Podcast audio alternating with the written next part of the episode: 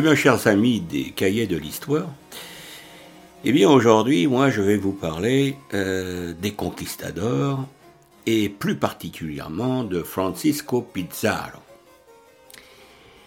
Et euh, le sujet, effectivement, ou le titre de cette émission, c'est Francisco Pizarro et la capture de l'Inca Atahualpa.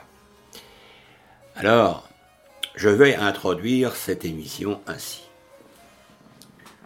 Le 16 novembre 1532, donc nous sommes au XVIe siècle, l'empereur Inca Atahualpa fut capturé au milieu de sa suite par un petit groupe d'Espagnols dirigé par Francisco Pizarro. Cette attaque audacieuse, doublée d'un effroyable massacre, allait sonner le glas de l'empire Inca et amorcer sa conquête par les Espagnols. Pourtant, rien, mais vraiment rien ne laissait présager qu'une poignée d'aventuriers espagnols allait, en une seule journée, porter un coup fatal au plus vaste empire de l'Amérique précolombienne. Alors, qui est Francisco Pizarro?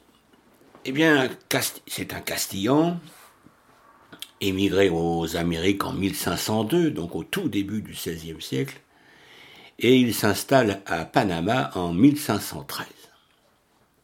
Et c'est là qu'il entendra parler pour la première fois, suite au voyage d'exploration de son compatriote Pascual de Andagoya, d'un pays fabuleux qui, regorgerait d'or. Le Pérou. le Pérou. Alors encouragé par l'incroyable réussite d'Hernan Cortés, qui avec une poignée de conquistadores parvient à soumettre l'empire aztèque, eh bien il décide de s'associer avec deux autres hommes, le prêtre Hernando de Luque et le militaire Diego de Almagro, pour partir, eh bien pour partir où? À la conquête de ce légendaire Pérou.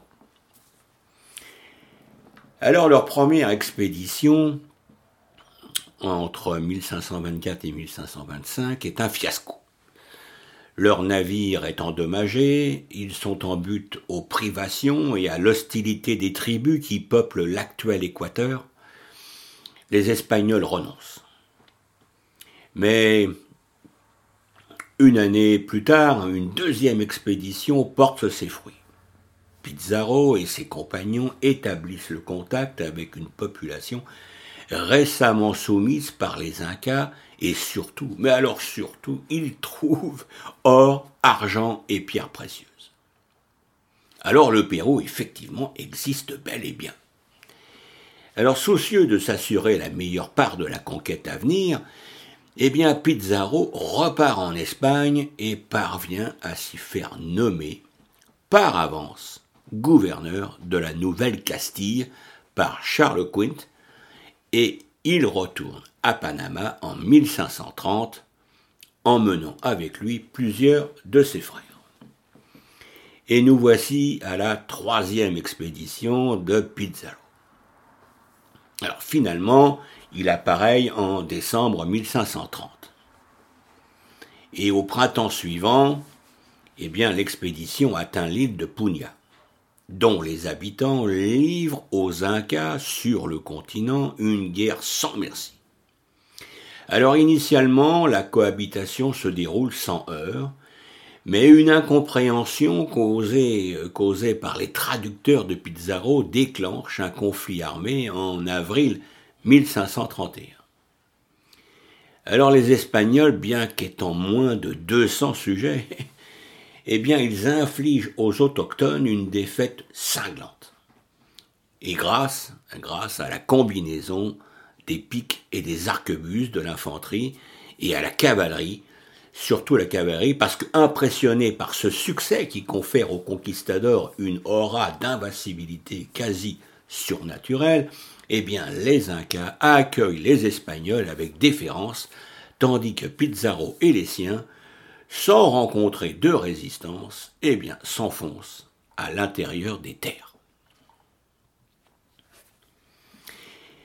Et au même moment, l'empereur inca Atahualpa se trouve à Cajamarca avec une armée de 80 000 hommes, où il vient d'apprendre la défaite et la capture de son demi-frère Huascar. Son rival, parce que son demi-frère était un rival dans une guerre civile pour la succession impériale qui dure depuis 1527.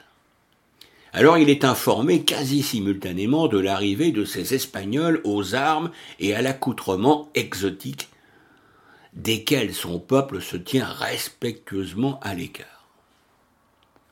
Mais le fils du soleil, je veux parler d'Atahualpa, n'est pas dupe.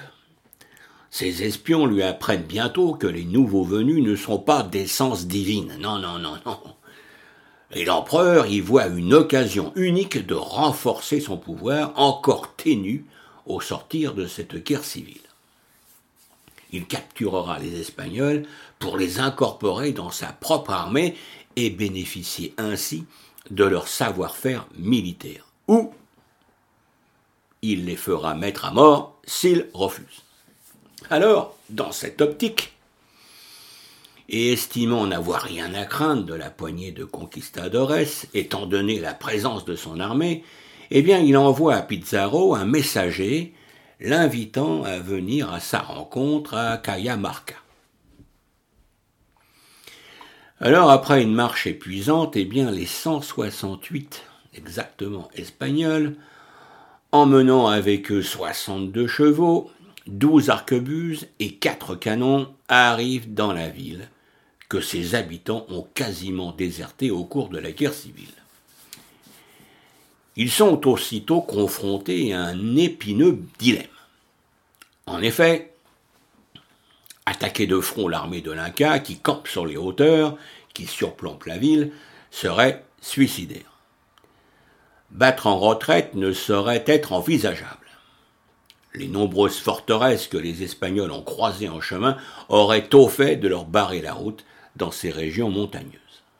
Enfin, rester passif au contact des Incas ne ferait que contribuer à dissiper l'aura de mystère que les conquistadors s'imaginent encore avoir.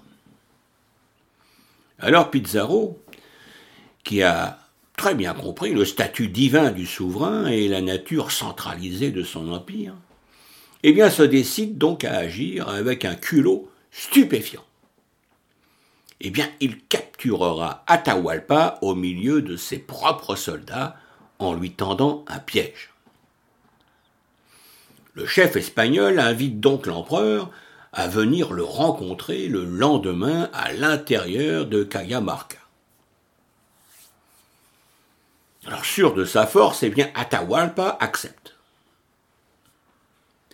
l'exiguïté des lieux l'obligera à n'amener avec lui que les quelques milliers de soldats et de courtisans qui constituent sa suite immédiate. Et en signe de bonne volonté, il précise en outre que ces gens n'amèneront absolument aucune arme.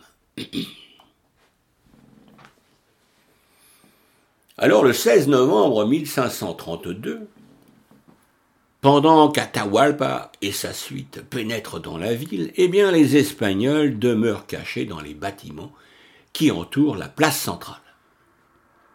Seul le moine dominicain Vincente de Valverde s'avance à la rencontre du souverain, une Bible à la main.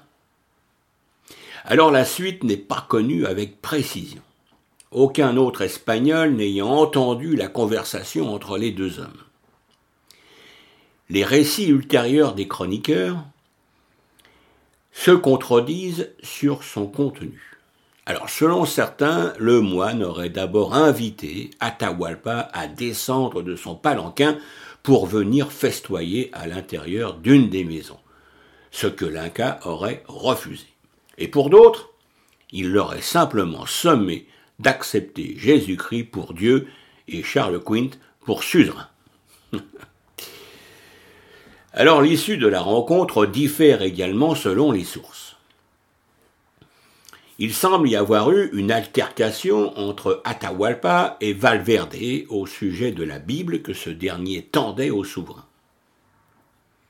Atahualpa, ne sachant que faire du livre, un objet totalement inconnu de son peuple, aurait alors, d'impatience, frappé le religieux qui voulait l'aider à l'ouvrir. Et après quoi l'empereur, nullement impressionné par l'ouvrage, l'aurait tout simplement jeté à terre. On ignore ensuite si Valverde en aurait profité pour exhorter ses compagnons à passer à l'attaque ou s'il serait simplement rentré pour rapporter l'incident à Pizarro, qui lui aurait alors ordonné l'assaut. Une chose est sûre.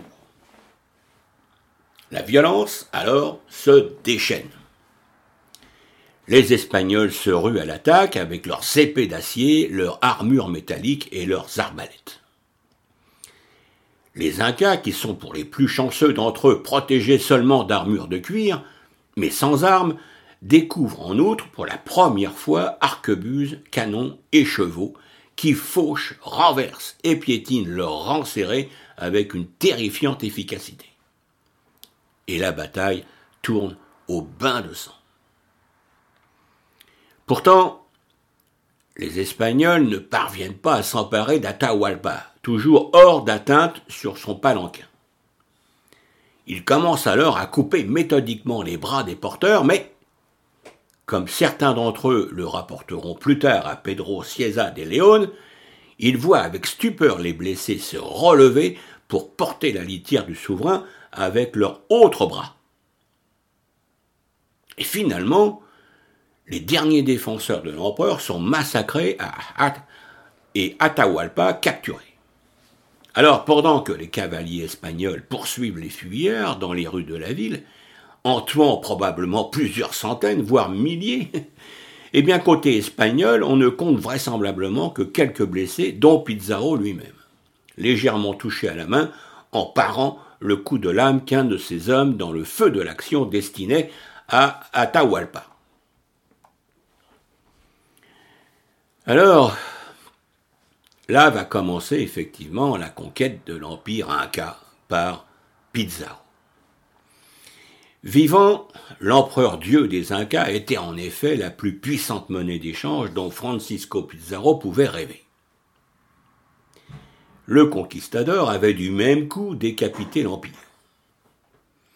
Véritable pantin entre les mains des Espagnols, Atahualpa dut ordonner, sous la menace, à ses armées de se retirer. Il proposa de payer une rançon pour sa propre liberté. L'équivalent en or du volume de la pièce où il était emprisonné et une quantité double d'argent. Alors Pizarro accepta l'accord sans pour autant avoir l'intention de tenir sa parole. Une fois la rançon payée, lorsqu'il devint clair que les généraux d'Atahualpa ne lui obéissaient plus, eh bien Pizarro le fit mettre à mort. Et ayant accepté d'être baptisé pour ne pas mourir brûlé vif, parce que dans la religion inca, l'âme d'un mort ne peut rejoindre l'au-delà si son corps est brûlé, eh bien Atahualpa fut garrotté le 29 août 1533. Alors, Pizarro, pour sa part, poursuivit évidemment la conquête du Pérou, entrant à Cusco, la capitale inca, le 20 décembre 1533. L'histoire toutefois n'était pas terminée. Parce que le fantoche de 17 ans, qu'il avait placé sur le trône, et qui s'appelait Manco Capac II, allait bientôt rejoindre les généraux renégats qui poursuivaient dans les montagnes la lutte contre les Espagnols.